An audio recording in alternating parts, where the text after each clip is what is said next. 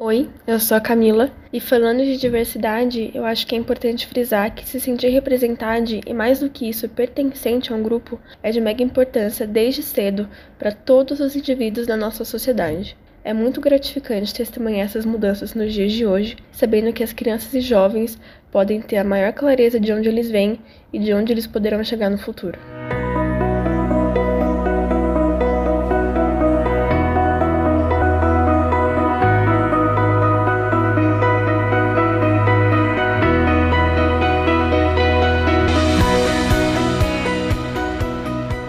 Olá, tá começando mais um programa Saúde e Diversidade, um podcast de saúde para todas as diversidades. Nós estamos aqui na nossa segunda temporada.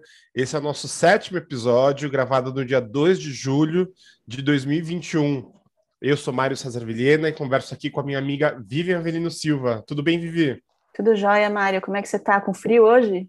Eu tô com frio, tô com bastante frio. Vivi, lembrando que nós estamos nas redes sociais, tudo arroba saúde diversidade. Quem quiser mandar mensagem pra gente, Manda um direct. Por falar nisso, acho que nossas redes estão incríveis, estou adorando. Manda e-mail também, correio elegante, mensagem de amor, ou então uma crítica, sugestão, saudiversidade.gmail.com.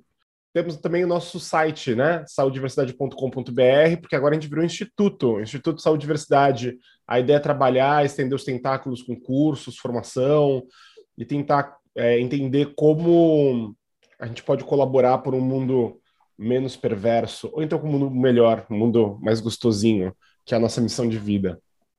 Eu quero agradecer é, quem tem nos dado apoio, né, todo mundo do Saúde e Diversidade, nosso instituto, e também as empresas e instituições que estão colaborando conosco, RF Laboratório, é, One Life Diagnóstico, Jornal da USP e Castro Burger.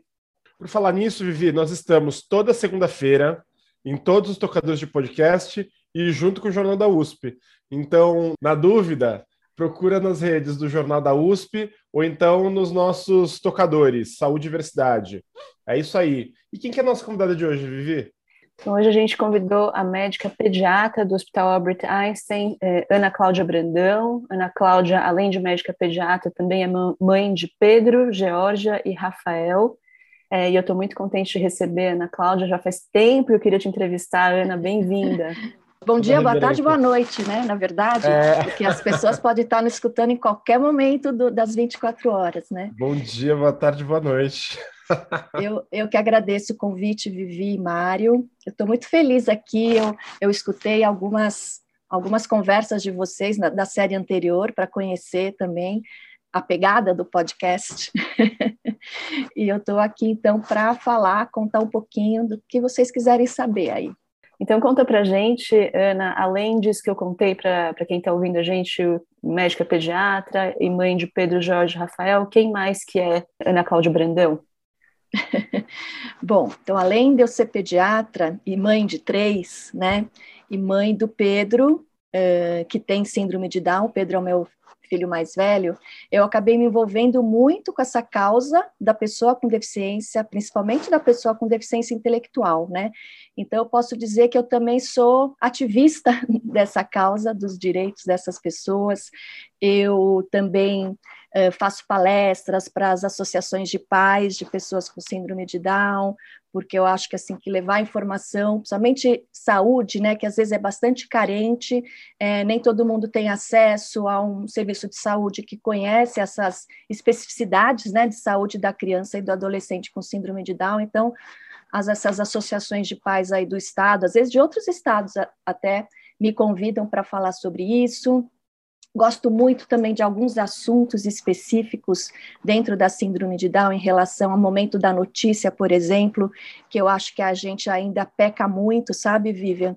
Nós profissionais de saúde, a gente ainda comete uns pecados na maternidade, nesse começo de vida aí das famílias, quando a gente acaba dando informações ultrapassadas ou então só falando coisas que preocupam a família sem dar é, uma notícia equilibrada, né? Porque assim, nossa, as pessoas com síndrome de Down têm um super potencial de vida plena, e aí lá na, no comecinho dessa história das famílias, quando elas têm um, um bebê com síndrome de Down, fica tudo em questões de problemas, problemas, problemas, e a gente que tem a experiência, né, de vivência a gente sabe que não é, está muito longe disso. Então, é um assunto também que eu estudo bastante, insisto com os meus colegas, com os alunos que estão em formação, né? É, eu acho que é uma, é uma coisa que a gente precisa discutir bastante. E também sobra um tempinho para fazer pesquisa. então, eu também tenho.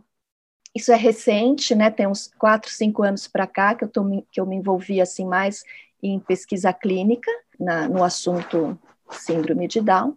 Tô, a gente está acabando de escrever o aliás, escrevemos e submetemos o nosso artigo aí sobre um estudo que é o uso da memantina para melhorar questões cognitivas em adolescentes e adultos jovens. Aí estamos esperando a resposta. Incrível, parabéns. Memantina é um antioxidante? Não, memantina é uma medicação usada para tratar a doença de Alzheimer, na verdade. E uhum. ela modifica lá uns receptores que a gente acredita que possam estar alterados ali no, nesse caminho bioquímico, vamos dizer assim, das informações ali no cérebro, e a nossa hipótese era que a memantina pudesse melhorar somente memória nas pessoas com síndrome de Down. Você sabe, Ana, que esse é o nosso terceiro episódio dessa segunda temporada, em que a gente fala de deficiência. É, o primeiro episódio a gente falou de deficiência num contexto geral, eu acho que um pouco mais é, contando a história da Lei Brasileira de Inclusão. É, o segundo, a, a, gente entrevistou e contou o caso do Nicolas, que é um menino muito querido, e agora com você, né? E a gente tem uma visão é, de mãe e de profissional. Queria fazer uma pergunta, começar com uma pergunta que eu acho que é, é a dúvida de muitas pessoas. E aí você pode responder de uma forma como mãe ou como médica, do jeito que você achar melhor. e essa, essa dúvida é assim, primeiro, é, é o que é, é, o que é deficiência e qual é a diferença de deficiência intelectual para deficiência mental? Essa é a pergunta que as pessoas mais me fazem. Eu acho assim, eu não, eu não posso desgrudar a mãe da profissional nem da profissional da mãe, né? Fica difícil. Mas o que eu entendo como deficiência é, Historicamente, na verdade, a gente tem aquela questão do modelo médico, modelo social, né, Mário, da deficiência. Então, assim, hoje em dia eu vejo, eu acho que eu já vi a deficiência muito no modelo médico, no sentido de ter que tratar, curar, modificar, melhorar aquela pessoa. E hoje eu já tenho um entendimento muito mais para o modelo social, né? Eu acredito muito com a experiência, sim, de conhecer pessoas com deficiência, a experiência aqui é, em casa, né, pessoal com o Pedro, eu entendo muito que a deficiência está no entorno, sabe? A deficiência está muito menos na pessoa do que no entorno. Então, quando a gente, uh, quando existem programas e estratégias de acessibilidade, essa deficiência aí que a gente encontra nas pessoas que estão fora de um padrão de habilidade ou de corpo que foi instituído, sei lá quando, uh, essa deficiência não existe mais, né? Assim, uh, o exemplo acho que mais a gente, a gente pode dar exemplo em qualquer tipo de deficiência, quando a gente fala de deficiência visual, auditiva, ou mesmo intelectual e física, né? Acho que são as mais clássicas aí que as pessoas conhecem. E, por exemplo, uma pessoa que usa uma cadeira de rodas é, e você faz toda a acessibilidade arquitetônica que ela precisa, Cadê essa deficiência? Ela vai em tudo quanto é lugar que ela, que ela precisa, que ela pode, ela tem acesso aos locais, né?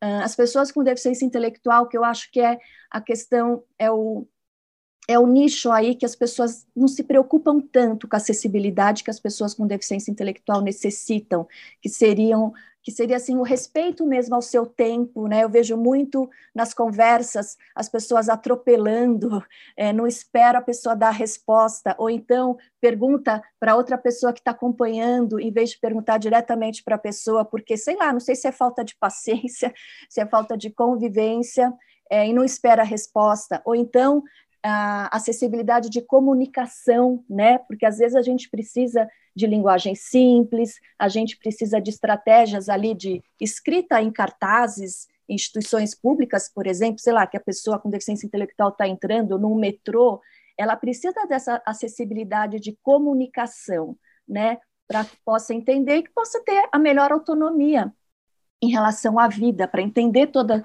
tudo que o, o entorno aí está comunicando. Então, uh, eu acredito nessa questão aí de que se a gente melhorar a acessibilidade e a gente acreditar que a diversidade é inerente à humanidade, né? É, cada um nasce de, do seu jeito e a gente tem que proporcionar a, a, melhor forma dessa pessoa viver no mundo, com a melhor autonomia que ela possa. o que a gente chama de deficiência se minimiza muito, né? E quando a gente fala em deficiência mental e deficiência intelectual, uh, quando a gente fala em deficiência mental, a gente está dizendo, se, é, se referindo mais às questões psiquiátricas, na verdade, né?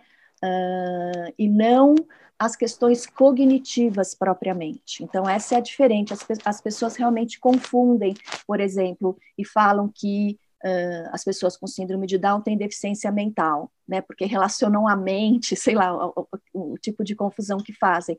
Mas as pessoas com síndrome de Down, elas têm deficiência intelectual, né? Elas não têm deficiência mental. Não significa também que uma pessoa com deficiência, com síndrome de Down, também não possa ter uma, uma questão psiquiátrica, né? Ela pode ter uma esquizofrenia, uma depressão ou uma, um, um transtorno aí de bipolaridade, que é o que a gente classificaria como deficiência mental ou psicossocial, talvez, é, acho que é um nome mais novo, né, para isso. Uhum. Muito bom, dessa, dessa sua primeira fala, né, é, um conceito, e a gente abordou um pouco é, desse conceito aqui no nosso episódio, no nosso programa, no, no episódio 1 dessa segunda temporada, foi o conceito de desenho universal, né, que é essa filosofia de projeto que ela prevê toda a diversidade humana, a pessoa que está idosa, a pessoa que quebrou o pé, a pessoa que voltou da Disney com 10 sacolinhas, ou cadeirante, ou a pessoa cega com bengala, né? Ou então a pessoa que tem deficiência é, intelectual, algum problema cognitivo. E se a gente tem um desenho universal, a vida de todo mundo vai ser menos perrengue, né?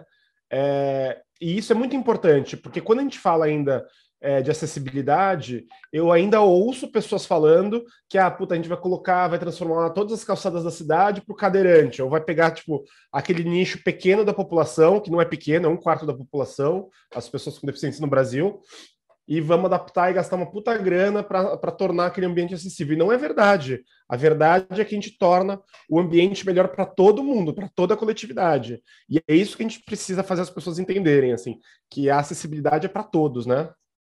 Eu não tenho dúvida disso, Mário. Inclusive, assim, um outro exemplo, na escola, né, quando a gente está falando de escola de, de educação inclusiva, todas as estratégias que você utiliza para aquela criança que está ali uh, classificada como de, com, com, deficiência intelectual ou com autismo ou qualquer outra condição que ela precise de alguma estratégia mais individualizada, quando a gente pensa nisso, todas as estratégias que ali a professora, a coordenadora estão pensando para aquela criança, certamente vai servir para todas. Né? Então, assim, é muito equivocado esse pensamento de que essa questão do desenho universal ou de proporcionar acessibilidade para todo mundo é, é, é, direcionado especificamente para um público, né? Na verdade, é direcionado para o mundo todo, né? Eu acho que quando as pessoas entenderem isso, os projetos arquitetônicos, os projetos de comunicação, é, os projetos pedagógicos, eles vão servir toda essa diversidade, né? Porque é, é o que a gente precisa entender. A, a humanidade é diversa, cada um tem esse jeito de estar no mundo e a gente precisa fazer um mundo que todo mundo esteja bem dentro dele. Eu penso dessa maneira. Não é fácil, né? É uma mudança de cultura muito grande, mas a gente tem que ir nessa direção. Muito bom. Ana, vou fazer uma pergunta que tem a ver com, com o que você contou, que você tem interesse né, de, de pesquisar e atuar como pediatra, que certamente tem a ver com a sua experiência como mãe, né? Acho que toda pessoa, quando está esperando uma criança, né, uma mulher grávida, e a gente aqui que quer ser reconhecer a diversidade, pode ser um homem transgrávido, enfim, toda, toda pessoa que está esperando uma criança fica imaginando, né, o que, que ela vai ser, vai ser alta, vai ser baixa, vai parecer com o pai, com a mãe, é, vai ser, o que, que vai ser, né, profissionalmente, se vai ser médico, engenheiro, advogado, né, se vai ser menino ou menina, é, eu não estou dizendo aqui que está certo, né, essa expectativa toda que as famílias, os pais têm em relação aos filhos, mas o fato é que os pais ficam, né, com todos esses pensamentos e, e ansiedades E ninguém espera, ninguém sonha em ter uma fi um filho ou uma filha que seja diverso. Né? Tem até um livro que eu já recomendei várias vezes aqui, que chama Longe da Árvore, Far from the Tree, que o autor explora né? as famílias que tiveram filhos que não eram o que elas estavam esperando, né? por vários motivos. Então, um fruto que caiu longe da árvore. Então, ninguém, ninguém sonha com um filho que tenha uma diversidade, seja ela funcional, intelectual, sexual, qualquer uma delas. Né? E a gente até já trouxe aqui a Andrea Erkovitz, que certamente você conhece, do Einstein, Sim. que falou um pouco sobre a experiência dela de maternar, de ser mãe de dois jovens LGBT. Né? Então, conta um pouco para a gente como foi para você ter sido é, mãe, né? Primeira mãe de primeira viagem, é seu primeiro filho, Sim. sendo médica, né? Com tudo isso, o susto e, o, e, o, e os sentimentos que, que é, passaram por você quando Pedro nasceu e quando você entendeu que ele tinha síndrome de Down. É, você tem razão, a gente idealiza sempre, né? É, mas se a gente pensar bem, o filho que nasce nunca nunca atende o que a gente imaginou, né? Mesmo não sendo classificado aí como diverso. Mas talvez assim, quando a gente, quando o filho tem alguma diversidade, é, isso fica mais escancarado, né? É, e perceptível essa, essa questão da que não tem nada a ver essa idealização, porque é, vai nascer ali um bebê, né? E o bebê que é diferente sempre do que você imaginou. Eu realmente não tinha nenhuma suspeita de que o Pedro tinha síndrome de Down durante a gestação, as avaliações do pré-natal não mostraram nenhuma suspeita. E na maternidade ocorreu mesmo uma surpresa, né? O que eu hoje chamo de uma notícia impactante, na verdade. Mas, assim, lá atrás, nos primeiros dias ou nas primeiras semanas, foi difícil de entender por que, que aquilo tinha acontecido, né? Mas a vida vai dando oportunidade da gente aprender, né? Da gente vai aos poucos tendo mais informações, a gente aprende muito com o nosso filho, a gente vai aprendendo isso que a gente falou agora, que a humanidade é naturalmente diversa, né? E é assim que tem que ser, é assim que a gente tem que celebrar. Então, o fato ali de ter um cromossomo a mais ou um cromossomo a menos, ou qualquer outra diversidade, a gente vai entendendo que é só mais uma maneira de estar no mundo, né? E como a maioria das pessoas não pensa desse jeito, a gente teve, sim, muitos desafios nesse, nesse caminho. É, o que eu chamo agora e converso com os pais sobre a notícia impactante, lá atrás, para mim, sim, foi é, uma surpresa, é, me veio insegurança, veio um sustinho, veio questionamentos, né? E que a gente elabora, né, Vivi? A gente vai elaborando ao longo da vida, e acho que para mim lá atrás, elaborei até aqui rapidamente. O, o meu marido é, demorou um pouquinho mais nessa elaboração, porque também tinha essa questão, vai, vai estudar em tal escola, vai aprender isso e aquilo, e a gente não tem esse poder com nenhum filho, na verdade, né? A gente não decide é, onde que eles vão estudar, que profissão que eles vão ter, ali com eles na nossa barriga, né? Eles vão ter um caminho de vida, né? Uh, e o Pedro foi meu primeiro filho, e nessa a gente não tinha qualquer experiência, né? Era mãe de primeira viagem, quando você falou. E assim, quando ele nasceu, depois de um tempinho, a gente, eu tive que reajustar meus horários, né, para encaixar ali as terapias, mas eu nunca pensei em parar de trabalhar, de modificar a minha vida em função dele ter nascido com síndrome de Down. Isso, ficou, isso sempre ficou muito claro para mim de que uh, a gente teve essa uh, escolha de ter um bebê e que a vida ia ser, ter que ser ajustada de qualquer maneira, né? E o fato dele ter síndrome de Down, acho que eu ajustei um pouco mais por conta dessas atividades, né? Porque o que eu aprendi ali na época do que a gente precisava fazer para ele se desenvolver da melhor maneira. Ele nasceu com uma cardiopatia congênita, então, e que é bastante comum né, nas crianças com síndrome de Down, essas alterações cardíacas, e eu acho que isso sim foi uma, um, um susto maior, na verdade, porque na maternidade ele ainda não tinha esse diagnóstico, esse diagnóstico foi, ah, a gente conseguiu, ele tinha pouco mais de um mês de vida, então foi outro susto, né? Aliás, acho que foi até maior, porque a gente sabia, daí ficou sabendo que era uma, uma cardiopatia de, que precisava de correção cirúrgica, e acho que o dia da, da correção cirúrgica acho que foi o dia mais tenso das nossas vidas, na verdade, né? Uh, daí tem os desafios das escolas, né? Buscar escola também é um desafio quando você tem um filho com qualquer diversidade aí, e o processo de toda a escolaridade também é bastante desafiador, né? Então, assim, eu diria que o maternar é desafiador por si só, né, Vivian? Uh, não sei se ela ainda mais uh, pelo fato do filho ter alguma diversidade. Na minha experiência, até eu posso dizer que o Pedro não foi o meu filho que mais me deu trabalho. é diferente do que muita gente pensa, né? Realmente ele não foi. Mas, sem dúvida, no caminho dele, como a gente tem que abrir muitas coisas e, e tentar fazer com que as pessoas pensem um pouco diferente, a gente se dispõe um pouco mais, eu acho, se dispõe um pouco mais com as pessoas que estão nesse caminho, né? Para fazer com que elas entendam que a vida dele tem o mesmo valor, que ele tem os mesmos direitos, que ele precisa aprender e que isso faz uma baita diferença em relação ao futuro dele, né, dessa questão da escola, de ter todas as oportunidades e o apoio que ele precisa, né? Ele pode precisar um pouco mais de apoio em relação aos outros jovens, ou quando ele era criança, ou quando ele era adolescente, em relação às pessoas que, da mesma idade dele, mas na nossa concepção aqui, minha e do Renato, tudo era muito possível para ele. Então, assim, a gente encontrou algumas barreiras nesse sentido, né? Alguns desafios maiores nesse sentido, das pessoas também acreditarem naquilo que a gente acreditava. Eu acho que esse foi foi o maior desafio nesse sentido. Do resto, a vida correu, sabe? Eu, a Jorge nasceu logo depois do Pedro, com um ano e meio de diferença e depois eu tive um temporão aí que foi o Rafael, que nasceu depois de 10 anos do Pedro.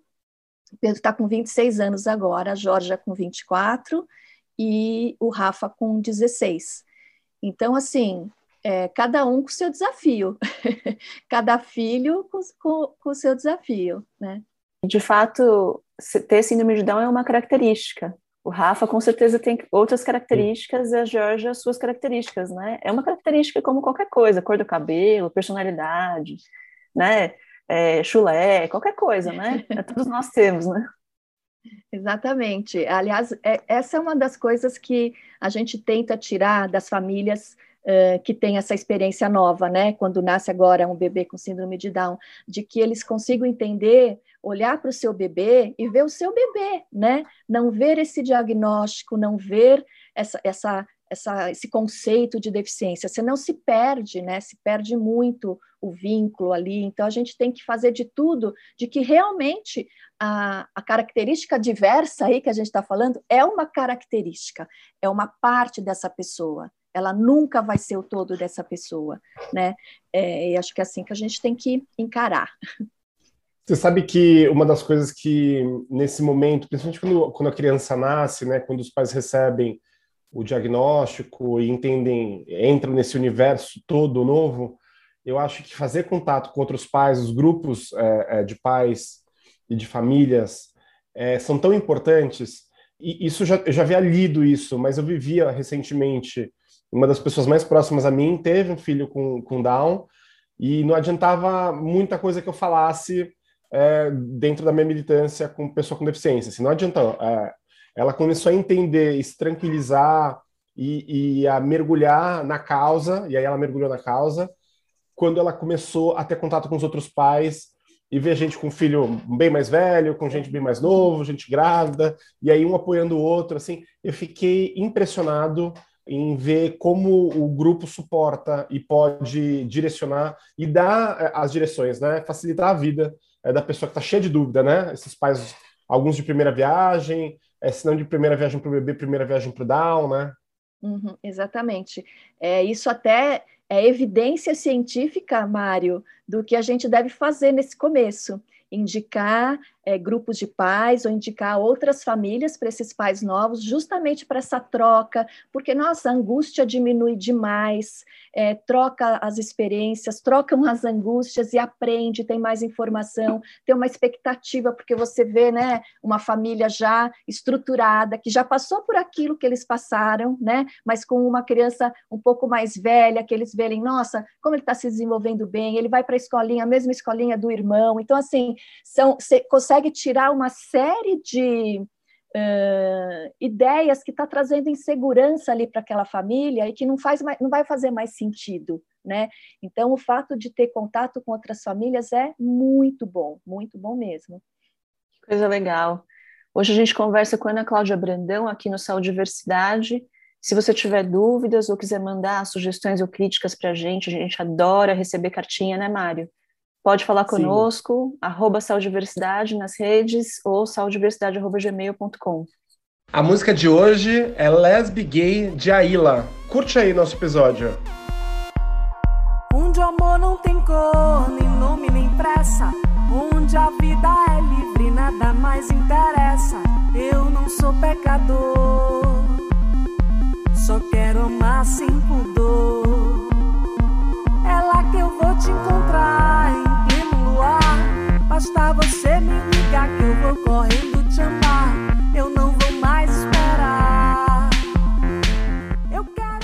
Ana, vou te perguntar agora sobre a sua formação e como essa formação em medicina né, e, e mais especificamente como pediatra, ela te preparou é, de alguma forma para a vivência é, como mãe de uma pessoa e de, de uma criança com Down e como que a faculdade participou disso, né? A, a, faculdade de medicina é uma faculdade muito técnica, né? E às vezes ela pode ser muito instrumental, é, mas ela prepara o profissional para fazer esse acolhimento e como médico e como mãe, né? Infelizmente ainda não, Mário. A gente tem muito que caminhar ainda nos nossos currículos de graduação e residência, né? Uh, na faculdade praticamente zero, assim. Bem, tudo bem que eu, eu imagino, ou eu quero imaginar que eu tenho, na verdade, a experiência do Einstein, né, é, ali na disciplina de humanidades, eu dou uma aula nessa disciplina onde a gente fala, o tema da aula é tirania da normalidade, a gente discute muito essa questão da pessoa com deficiência, é, enfocando, usando a pessoa com síndrome de Down, na verdade, para a gente falar de, de pessoas com deficiência em geral, é muito bacana. Mas isso, na minha época, não existia, então, assim, faculdade é, técnica e, embora onde eu fiz a gente tinha bastante contato com pacientes desde o início, no do início da faculdade, mas eu não sinto que eu tive nenhuma formação para fazer acolhimento ou mesmo para cuidar dessas pessoas, né?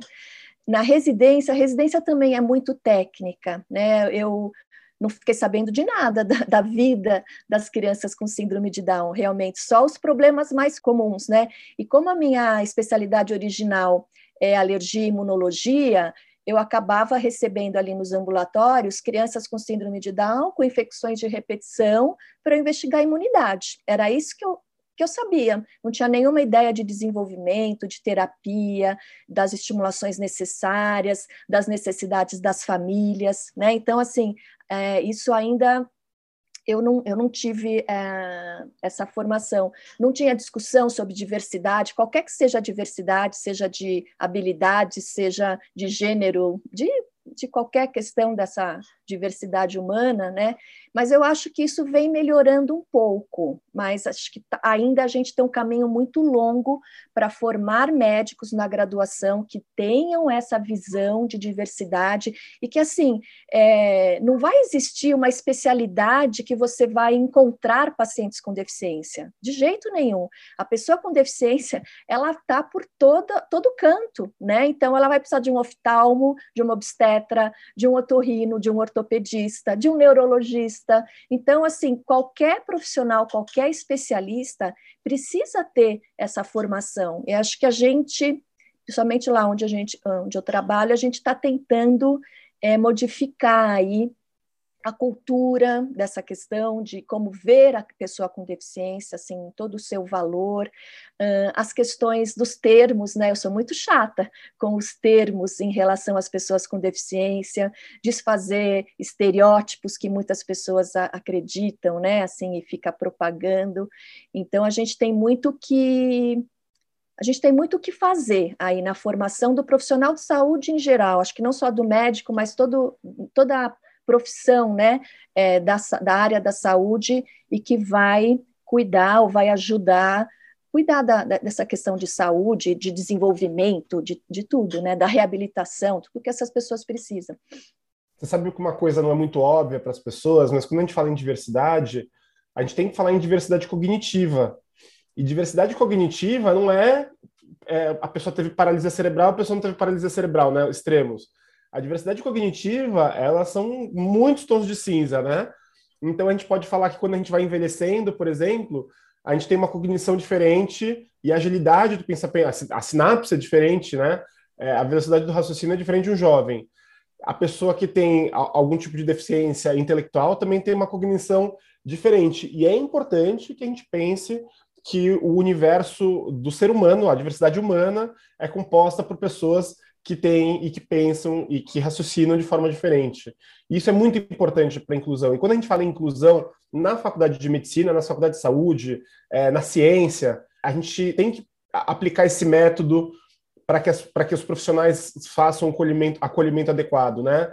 E que, e que eles entendam o que é a pessoa com deficiência, qual é esse universo, em todas as especialidades médicas, no caso da medicina. Porque senão a gente vai ficar contando com a sensibilidade só do profissional. E a gente não pode contar com sensibilidade, a gente tem que contar com técnica. A gente não me interessa se o profissional é bonzinho ou e se ele fala fofo. É, me interessa se ele sabe quem ele está atendendo e como se reportar essa pessoa é, de uma forma de uma forma correta, né? Exatamente, aí, né? Fofo. É. É, no, se ele for, for sensível, tem uma fala delicada, melhor ainda, mas ele precisa ter informação precisa, né, Mário? É, e as pessoas com, com deficiência que estão sendo atendidas aí nos sistemas de saúde, elas de jeito nenhum precisam, podem depender da bondade, né? Ninguém é, ninguém, é, são pessoas que têm o direito de ser bem atendidas por profissionais que conheçam as suas questões de saúde a fundo para poder ajudá-las da melhor maneira, né? Com certeza. Agora, você que está ouvindo a gente, que não é profissional da saúde, não precisa achar que você não tem responsabilidade nenhuma, né? As pessoas com deficiência precisam ser atendidas na padaria também, precisam ser atendidas na loja, né? Elas precisam, enfim, é, de ajuda no metrô, enfim, elas estão, como a, como a Ana falou, elas estão em todo lugar, elas existem, né? Todo mundo precisa se informar e saber. É, acho que até é errado a gente é, usar a expressão saber lidar com a diversidade, né? Você precisa saber lidar com gente, né? E as pessoas são diversas, essa é a realidade. Né? Se você tiver mais dúvida, quiser conversar com a gente, quiser mandar uma pergunta para a Ana Cláudia, por favor, manda mensagem para a gente no saudiversidade.gmail.com ou nos, nas redes sociais, tudo Saúde Diversidade. Nossa equipe está lá para responder e eles me falam que respondem todas as mensagens, eu acredito neles, hein, gente? Vamos lá, Vivi. Ana, conta um pouco para a gente como é que é a vida do Pedro. Você falou que ele está com 26 anos, né? Ele trabalha, estuda, namora, precisou de estímulos especiais frequentou escolas que são aí, entre aspas, tradicionais, convencionais? Como é que foi essa, essa construção aí e como é que é a rotina dele hoje em dia? É, o caminho dele foi lá, na primeira infância e na segunda infância, até próximo da adolescência, do, com os profissionais que o davam um apoio né, no desenvolvimento motor, é, na questão da linguagem, que é um desafio muito grande né, para as pessoas com síndrome de Down, essa questão da, da fala. Né? Então, assim, muita fono, é, muito estímulo em casa, a gente expunha o Pedro muito em todos os ambientes, a Jorge nasceu logo depois, então era uma duplinha que a gente ia para tudo quanto é lugar, ele, graças a Deus, aí operou o coração e ficou zero bala dessa parte, então, assim, nenhuma limitação física. Ele sempre foi um menino muito ativo, de gostar de subir, descer, de todos os brinquedos, de muita, muito físico mesmo. Então, assim, nesse, nesses primeiros anos, ele teve toda essa equipe de fono, fisioterapeuta ocupacional, para ajudar a gente no melhor desenvolvimento dele. Ele sempre foi em escola comum, né? Aliás, assim, é um direito de toda criança com deficiência estar na escola comum. A escola comum é o melhor lugar para todas as crianças, adolescentes é, se desenvolverem juntos. Né? É bom para quem tem deficiência, é bom para quem não tem deficiência. Então, o Pedro, o Pedro teve esse caminho, sempre da escola comum tivemos desafios né, nessa escola. Geralmente os pais acreditam muito mais nos filhos do que o entorno acredita, então a gente tinha algumas discussões nesse sentido de que, olha, não tira esse conteúdo, esse conteúdo é importante, não, por que, que ele está fora desse conteúdo, por que, que ele está tanto fora da sala para aprender sozinho alguma coisa. Então, assim, tivemos esses, esse caminho aí na escolaridade, a gente, e ele participou muito de tudo, principalmente no ensino médio, quando na escola que ele estava ficaram muito assim Uh, negando a possibilidade dele fazer o ensino médio, então foi, um, foi uma época bastante difícil para a gente aqui e para o Pedro também. Tivemos que ir para o Ministério Público, foi assim, foi uma lutinha ali, sabe, Vivian, em, em, relação ao ensino médio, porque assim, ele, ele sempre foi uma, um adolescente de muitos planos para a vida dele, ele tinha os amigos, os melhores amigos dele até hoje são os amigos que estudaram com ele na escola, então a gente sentiu assim um baque quando falou assim, olha, acho que ele não vai fazer ensino médio. Eu falei, não, vai sim, o Pedro quer fazer ensino médio, tem todo o direito de fazer ensino médio, e a gente foi, e ele fez ensino médio, foi um período ali de meio que a relação com a escola ficou um pouco comprometida, mas no final deu tudo certo, ele se formou, fez vestibular, Uh, e eu acho que assim esse caminho que ele teve do fazer o vestibular, fazer a faculdade de gastronomia, foi justamente por ele estar tá nesse universo junto com os amigos da mesma idade, né, que tinham esses planos. Eu acho que nunca isso nunca teria acontecido se ele tivesse se ele não tivesse feito o ensino médio ou se ele tivesse estudado, por exemplo, numa escola especial.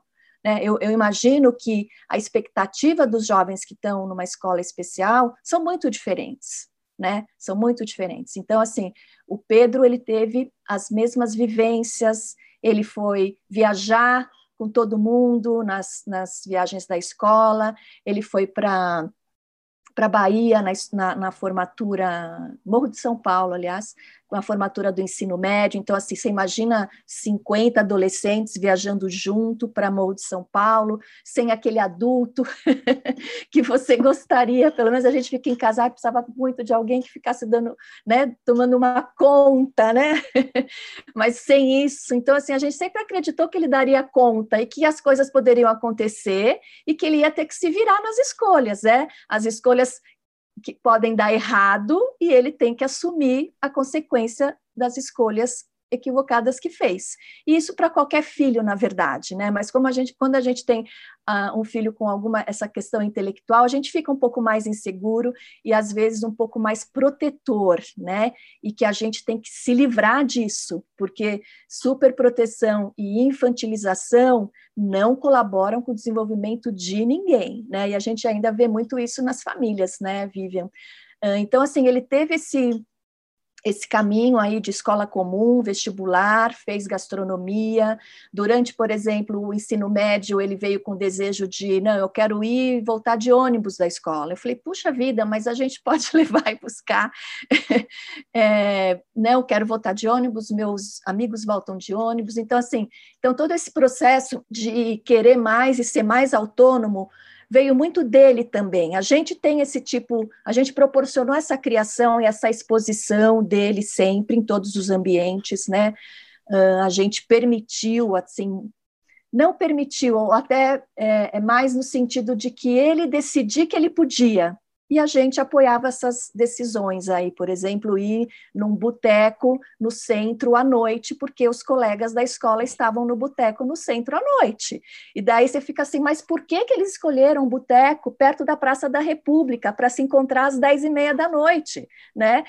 E você fala, meu Deus, então assim, vamos fazer um combinado aqui, o amigo vai te esperar no metrô, pode ser assim? Pode ser assim. Então, o, o, amigo espera na catraca do metrô República para eles irem para o boteco lá do Centrão. Então, assim, essas coisas é, sempre aconteciam. Tem muitas aventuras que eu posso contar aqui para vocês que a gente fica ficava em casa assim, ai meu Deus, será que vai dar certo, né? Lula Palusa. Então assim foram várias questões e o ônibus também foi uma mais anterior a isso. Ele tinha 14, 15 anos, então foi toda uma aventura voltar de ônibus, daí errar o ponto na volta e ficar assim, olha, eu passei o ponto e, e graças a Deus temos a tecnologia do celular, né? Mãe, eu passei o ponto. Mãe, eu dormi e estou aqui nessa. Ah, então você atravessa a rua, pega o ônibus no sentido contrário e desce lá no ponto onde você teria que descer para ir para casa. Então, assim, e hoje em dia ele tem essa autonomia, pelo menos de mobilidade na cidade, né, Vivian? Ele, ele estudou no SENAC, Centro Universitário de Santo Amaro, então ele também aprendeu a ir de trem, voltar de trem, uh, metrô, Uh, ônibus é menos, ele usa mais metrô e o trem, uh, e o Uber também agora bastante, uh, mas ele tem essa autonomia aí da mobilidade na, na cidade, então ele decide muito o que ele vai fazer, se ele vai no cinema, se ele vai encontrar o amigo. Obviamente que a pandemia atrapalhou muito tudo isso, né?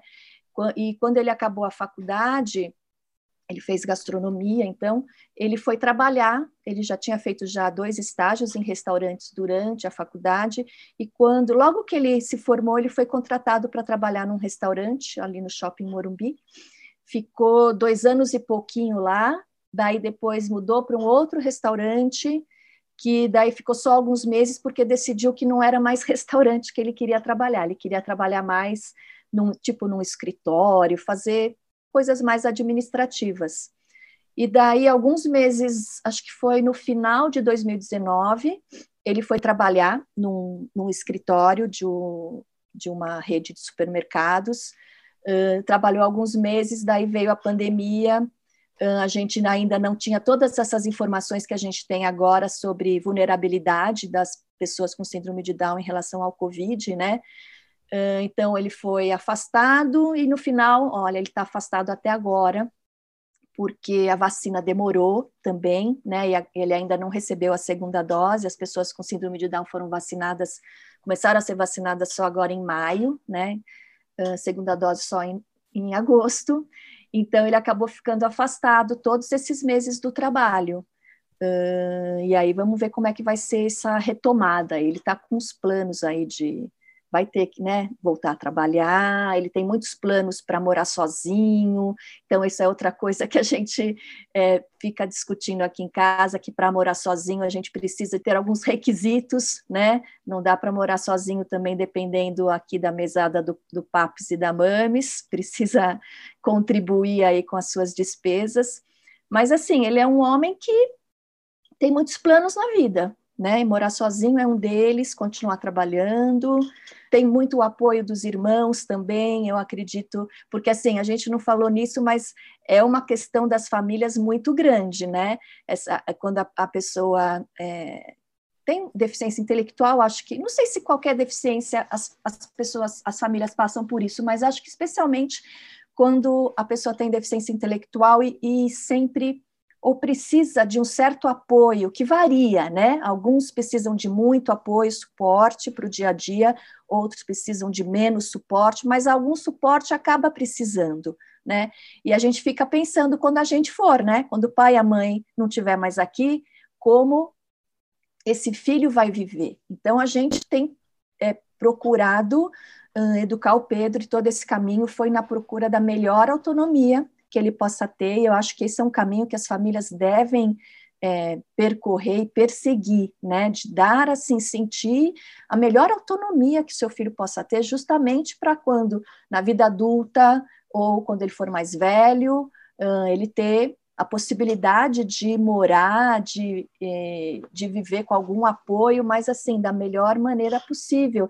E nem sempre a gente pode contar com os irmãos, né? Os irmãos também têm as uhum. suas próprias vidas, é, mas assim, aqui em casa eu acho que uh, ele vai ter apoio uh, dos irmãos, assim, no que ele precisar, uh, mas é uma é uma angústia um pouquinho, né, para as famílias essa questão do futuro, né? Como uhum. que vai ser esse futuro, né? Olha, Ana Cláudia, eu vou fazer um comentário. A Dona Yara é a minha mãe, eu tenho quase 40 anos. E até hoje é uma angústia para ela. Eu vim passar a pandemia na casa dela e agora estou indo embora e ela não quer que eu vá embora. Ela quer que eu fique com ela. E, a, além disso, você fez o comentário dos botecos do centro, até hoje ela pira. Aqui eu não vou mais no boteco no centro por causa da pandemia, mas fora da pandemia ela pirava em todos os botecos do centro que eu ia. Aqueles bem sujos, assim, ela ficava enlouquecida. Agora, um comentário importante sobre a sua fala é que você falou, né? É negar é, matrícula para pessoa, para qualquer pessoa, na verdade, em estabelecimento de ensino é crime. No caso do Brasil, é crime de, desde 1989. Olha só, gente, faz muito tempo. E o Estatuto da Pessoa com Deficiência ele vai além. O crime ele passa a ser um crime personalizado, quer dizer que a pessoa e não a instituição que negou é, a matrícula também está incidido em crime. Ou seja, você que está negando, coordenador pedagógico, diretor, é, você também está cometendo crime e você pode ser preso por conta disso. E você, pai ou tutor que está com uma criança que está enfrentando problemas na escola, não hesite em procurar justiça. Você pode fazer um boletim de ocorrência, você pode ligar para o Disque 100, Disque Denúncia Direitos Humanos, é, você pode procurar, procurar o Ministério Público é, ou federal ou estadual, mais próximo, como a Ana Cláudia procurou o caso dela, e você pode procurar um advogado para te orientar. Isso é muito importante. Se você precisa de mais orientações, manda e-mail, mensagem para a gente, que a gente te ajuda. O mais importante é que a gente cabe com, no Brasil com essa história de escola achar que pode fazer coisas que não podem. Assim, é crime a gente não tolera. Ponto. Estamos de volta com a Ila, Lesbi Gay, essa música maravilhosa, essa música aquática, urbana, que está preenchendo o nosso episódio de hoje. Lá no Lesbi Gay, senti saudade. Lá no Lesbi Gay, senti saudade,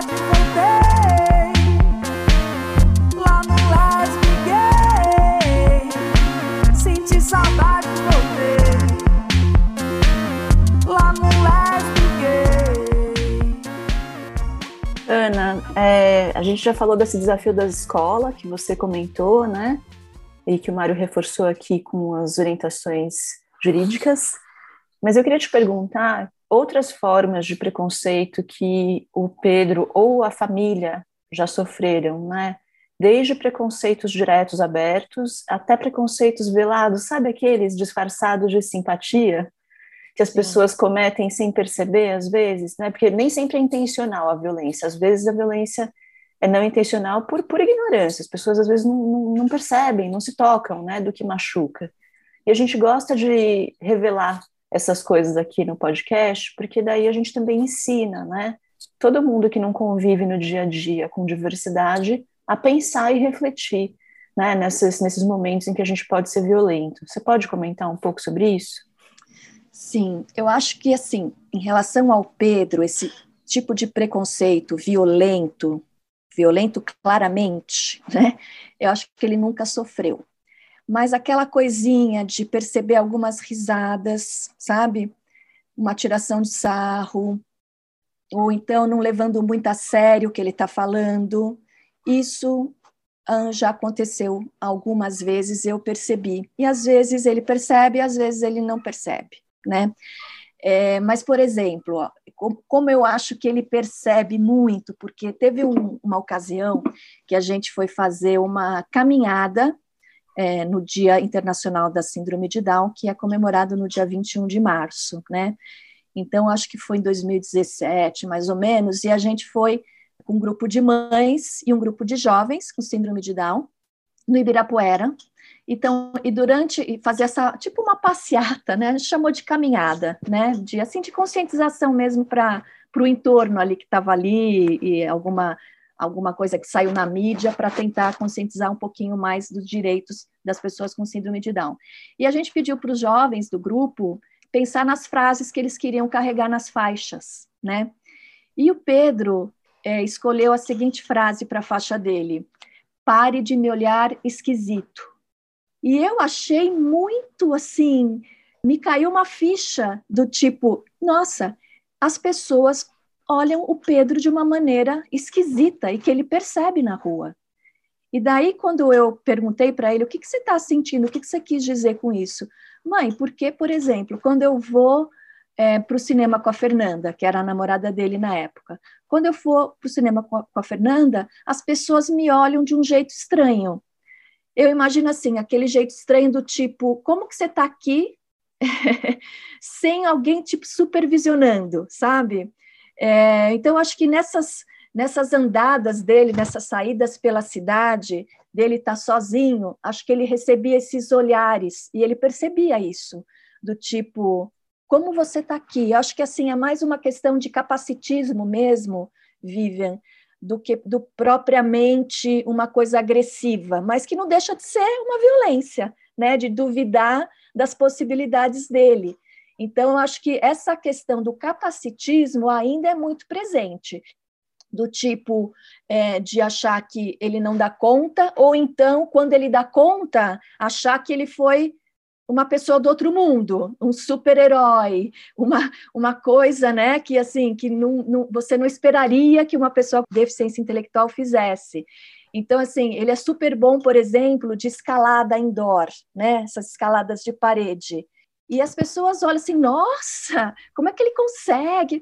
Porque ele tem essa habilidade, né? Assim, ele pode ter muitas habilidades, apesar de algumas dificuldades que ele tem. Então, eu acho que nesse sentido, acho que é mais situações de capacitismo do que propriamente de preconceito, né? E a gente, mãe, a gente também leva, né? A gente também recebe algumas frasezinhas aí durante a vida, ou durante quando, a, quando o filho nasce, essa questão, nossa, são filhos especiais, ou mesmo, né, chamando as mães de mães especiais, vocês são mães guerreiras, né? E isso, assim, tira muito a naturalidade da maternidade, né? E mesmo essa questão do, do especial, eu acho que é, é meio que uma metáfora, sabe? Para te consolar a gente não precisa ser consolada, tá tudo ok com o nosso filho, com o fato de eu ter um filho com síndrome de Down, ou com uma deficiência auditiva, ou deficiência física, um filho com autismo, tá tudo ok. Você não precisa achar que ele é especial no sentido de, para me dizer assim, que ele é melhor, né, nesse sentido, de um consolo, né, de, de trazer uma troca. Ah, ele tem síndrome de Down, mas ele é especial. Ou então você é mãe especial que aguenta tudo nessa vida. Não, nós somos mães, né? Também temos os nossos dias ruins, né? Ah, a gente nem sempre está no espírito da guerreira, muito pelo contrário, a gente tem as mesmas dificuldades. E é assim, quando você acha que, que acho que quando a, a, pessoa fala você é tão guerreira, abriu tantas portas, mas assim não precisaria ser desse jeito, né? As, as, coisas poderiam ser muito diferentes. A gente poderia já ter essas portas abertas e outra. Eu acho que quando fala essa questão do guerreira também deixa tudo para a gente, né? Tira a responsabilidade da pessoa que não convive com do resto do mundo, do resto do mundo. Isso, né? e a responsabilidade é de todos nós de construir esse mundo melhor né? É, então, já existe assim uma pressão enorme sobre a mãe, né? O papel de mãe já é um papel, né, que te impõe sim. uma série de exigências, expectativas e tal. Então, a mãe de uma criança com deficiência sofre ainda mais, né? Muita pressão. Uhum. Para dar tá conta e assim, e não pode ter momentos de desabar, né? É, ela sempre tem que estar tá ali firme, e, e, isso não é real, né? As, muitas mães precisam de ajuda real, então quando você fala assim, não, você sempre dá conta, não, em vez de você falar isso, você fala, o que, que eu posso te ajudar, né? É, no que, que eu posso é, contribuir aí com teu filho? Você quer que, sei lá, fique uma tarde aqui comigo para você fazer coisas que você tem que fazer para você, sei lá, é, quer que eu vá conversar junto em determinada instituição, porque eu posso te dar uma força, né? Então, é um mito essa questão, ninguém dá conta de tudo nunca, né? Nem mãe que tem filho com deficiência ou mãe que não tem filho com deficiência, porque cada um tem as suas dificuldades as suas questões emocionais também, né? Uma outra frase também, que é muito comum a gente ouvir quando, quando a criança é pequena ainda, ah, ele vai ser o seu eterno companheiro, né? Como se assim, como se uma pessoa com deficiência intelectual não passasse por todas as fases do desenvolvimento. É criança, é adolescência, adulto jovem, envelhece, e o que a gente quer é que ele se desenvolva como qualquer outro filho, né? E que ele tenha a vida dele, não vá, que não vá ser uma pessoa que tem uma dependência ou que fique ali como uma eterna criança. Acho que o eterno companheiro, na verdade, pressupõe a eterna criança, né? Por ter a idade infantil, né? É, exatamente. Então, também não é, isso não é uma coisa agradável de, de se escutar, embora as pessoas falem isso achando, né, que estão te dando uma força, né? Ou assim, é, às vezes eu, por exemplo, principalmente eu e outras mães que tiveram o filho com deficiência é, primeiro, né? O primeiro filho.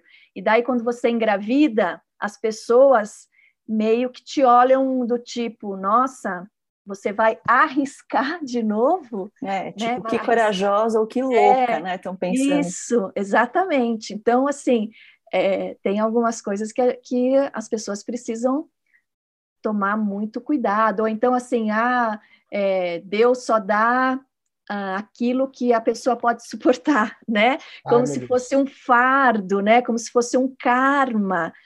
Nossa, é, é muito é muito ruim algumas frases. Realmente, as pessoas têm que entender que entender essa diversidade para não cometer aí essas gafes, né? No mínimo gafes, né?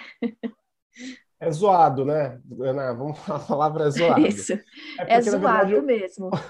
A, a, acho que eu acredito que a sociedade brasileira ela, ela gosta muito de disfarçar e tentar dar um tom mais simpático para as situações da vida, e a gente tem uma dificuldade em falar e dar o nome correto para as coisas. Como, como, por exemplo, usar o nome pessoa com deficiência, pessoa com Down, pessoa com autismo, pessoa cega, usar um termo bonitinho, especial, que é para meio que enfeitar e aí a gente esquece também que, que o Brasil é um lugar muito violento para as pessoas com deficiência quando a gente faz isso, né? Então a gente dá uma, uma floreada aí na situação, Sim. tá só com a peneira. E, gente, se é para falar essas coisas, dá um voucher também valendo presente, porque pelo menos ameniza a situação constrangedora. Não, e tem, e tem aquela coisa, Mário, é, ele é tão esperto, deve ter um down leve, né? Ou então, nossa, ele é tão lindo, nem Você tá parece tá que tem parece síndrome tá de um cachorrinho. Isso, isso, exatamente, né? Bom, então... gente, aqui tá, tá dadas as dicas da doutora Ana Cláudia, pediatra, especialista. Não é para falar assim, tá errado. Você vai estar tá... quem passa e quem passa vergonha é a pessoa, né? É porque a gente vai lembrar toda e vai ficar zoando a pessoa depois, é que ela não sabe. Não, e tem as situações que você fica nessa, Mário, e você fica pensando, eu falo, né? Porque quando a pessoa fala assim, ah, por exemplo, cromossomo do amor, sei lá, umas coisas assim, é, Ai, ou reforça alguns estereótipos, você fala, puxa vida, eu falo agora ou eu chamo depois para falar. As famílias também é, ficam assim, às vezes, numa saia justa, mas eu acho que a gente precisa falar, né? Porque é, já cansamos, né? Assim, tanta informação que existe por aí, não dá mais para ficar. É, claro que você vai falar com jeito, educado, sensível, né? Às vezes você fica irritada, mas você tenta falar numa boa, para passar essa informação mesmo, para que a pessoa não faça mais, né? Eu acho que isso que você está falando tem a ver com, com o conceito de diversidade, que é o conceito que considera toda a humanidade é, nos seus diversos espectros, né? Então não é ser nem melhor nem ser pior quando você tem algum elemento é, muito evidente, como por exemplo uma deficiência, mas é só mais uma característica e que enriquece a nossa vivência, né? Quando a gente descobre, eu tenho deficiência visual, quando a gente descobre é, uma deficiência ou que alguma pessoa próxima a nós como um filho vai ter deficiência, a gente passa por um momento de aceitação, mas eu acho que tem um momento que é de celebração dessa deficiência, porque a gente vai entendendo a riqueza que é e como a gente consegue ganhar um espectro de visão é, sobre o que é a vida muito maior, né? Como funciona isso para você e para a comunidade das pessoas com Down?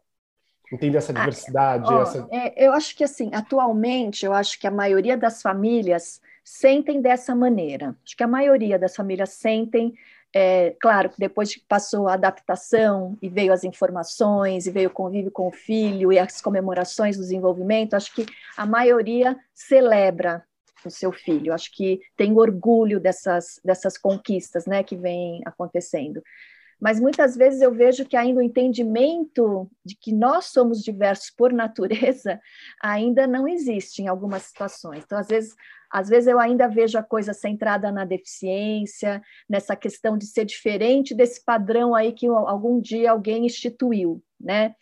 E se a gente está na busca de entender essa diversidade como algo inerente à humanidade, a gente ainda está nesse caminho, né? Acho que não está tudo pronto, né? A gente vive isso, né, Mário?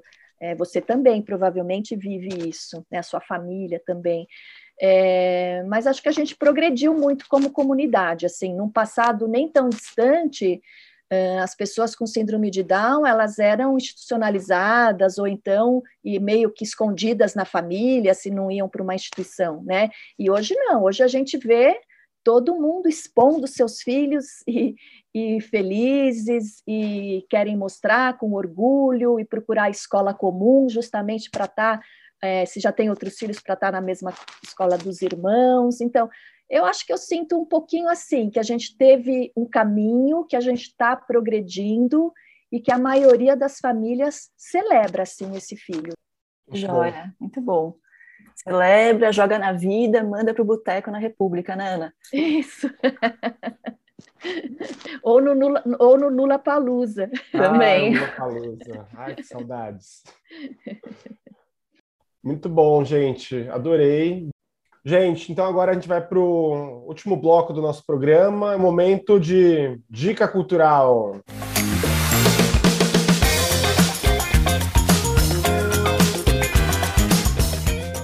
Nesse momento, os nossos convidados eles trazem dicas, elementos, livro, filme, série, o que quiser para a gente poder enriquecer o universo das pessoas com informação, cultura e lazer. Doutora Ana Cláudia, por favor. Na verdade, Mário, a Vivi, ela já roubou a minha dica cultural. Ah. Meu Deus! Porque a minha dica cultural é ler o livro do Andrew Solomon, que chama Longe da Árvore. Vou falar aqui um pouquinho. O Andrew Solomon é uma pessoa muito especial no sentido mesmo que a gente deve usar essa palavra, né? Ele é um psicólogo. Uh, com uma história de vida muito interessante, é um psicólogo com dislexia, uh, gay, casado com um, um, homem e eles têm outros filhos, filhos assim de famílias diferentes, porque é, acho que assim acho que tem que pegar ali na, na internet e entender um pouquinho essa família muito interessante. E ele em algum momento da vida é, foi pedido porque ele escrevia para um jornal, foi pedido para ele entender um pouquinho mais a comunidade surda. E ele, quando foi entender um pouco mais essa comunidade surda, caiu nesse mundo da diversidade, da diversidade humana. E daí ele se interessou por é, entender um pouco mais de todas essas famílias que têm esses filhos que são, entre aspas, diferentes dos seus pais. Né? Então, é um livro bem grande, assim, é, precisa ter uma disposição para ler, mas ele é tão bacana, é, porque ele fala da, dessa questão da paternidade, incluindo maternidade desse filho, fala do ponto de vista do filho, e os vários capítulos desfilam ali sobre com as famílias que têm filhos com síndrome de Down, famílias que têm é, filhos com deficiência auditiva, é, filhos com deficiências múltiplas, filhos com autismo, filhos com nanismo, né, que também é uma deficiência aí, o mundo muitas vezes não está preparado para para receber essas pessoas pequenas, né, no tamanho. Uh, então, assim, é um livro que eu, eu diria que seria obrigatório, assim, para todo mundo ler, para entender essa diversidade, né? Gente, eu estou emocionada aqui, Ana, porque se você gosta tanto desse livro, a gente já pode ser melhores amigas.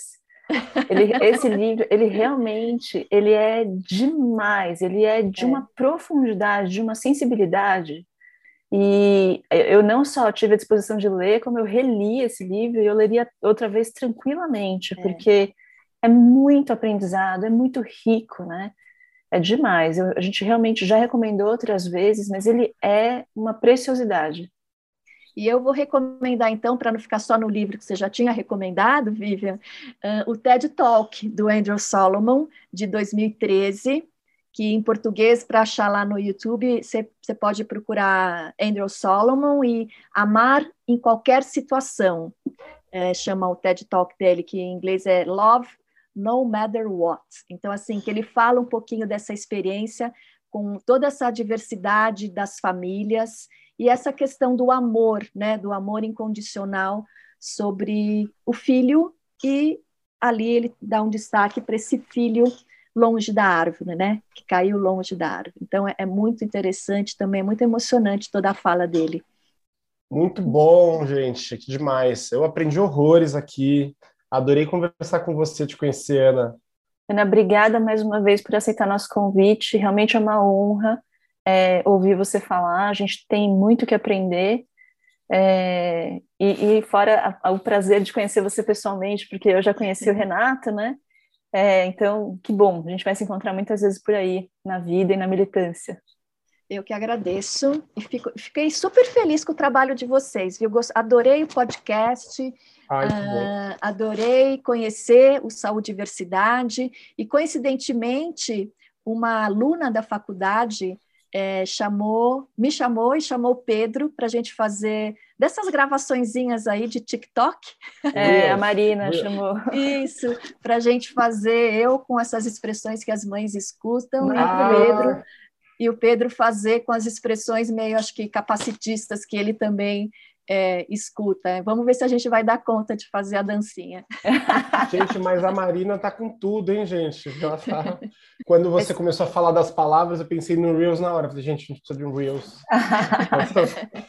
Então, mas sabe o que é muito Então, legal? É, que riqueza para Marina, né? Que riqueza para Marina ter convivido com o Sim. Pedro. Né? Então, essa Muito, coisa que o. Vivian. Não é? Então, Muito. e o, e o Mário conta, né, que o desenho universal beneficia todo mundo.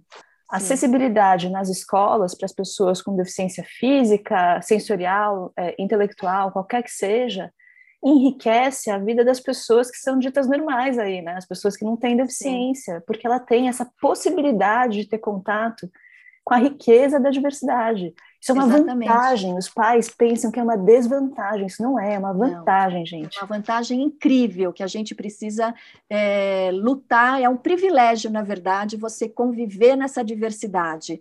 Então, assim, as escolas que primam, que têm esse princípio, né, realmente de ser uma escola que atende a todos, né, toda essa diversidade, elas deviam estar assim, no, sabe quando você faz um checklist para escolher a escola do filho? Então, ser uma escola que atende essa diversidade devia ser o top ali.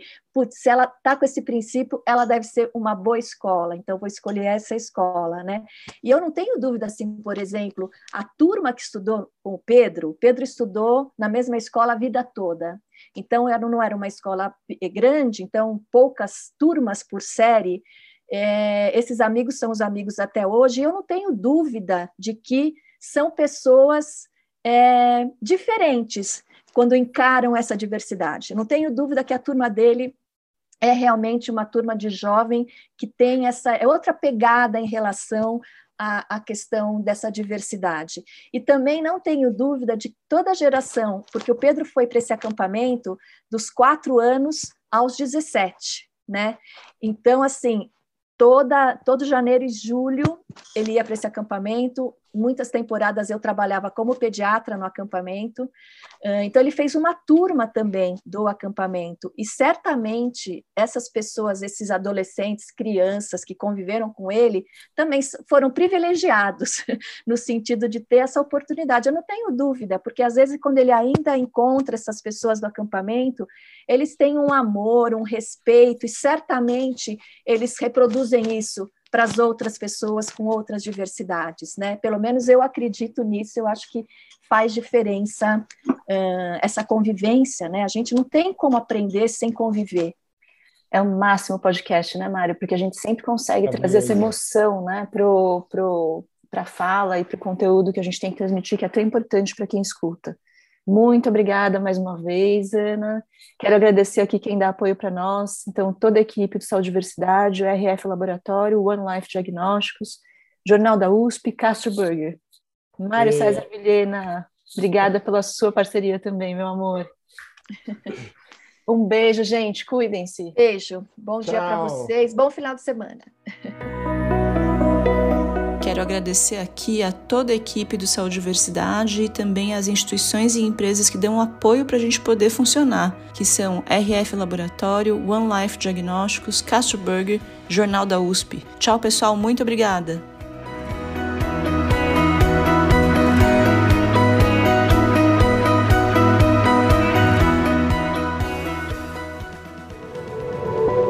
Este podcast faz parte do movimento LGBT Podcasters. Conheça outros podcasts através da hashtag LGBT Podcasters ou do site www.lgbtpodcasters.com.br.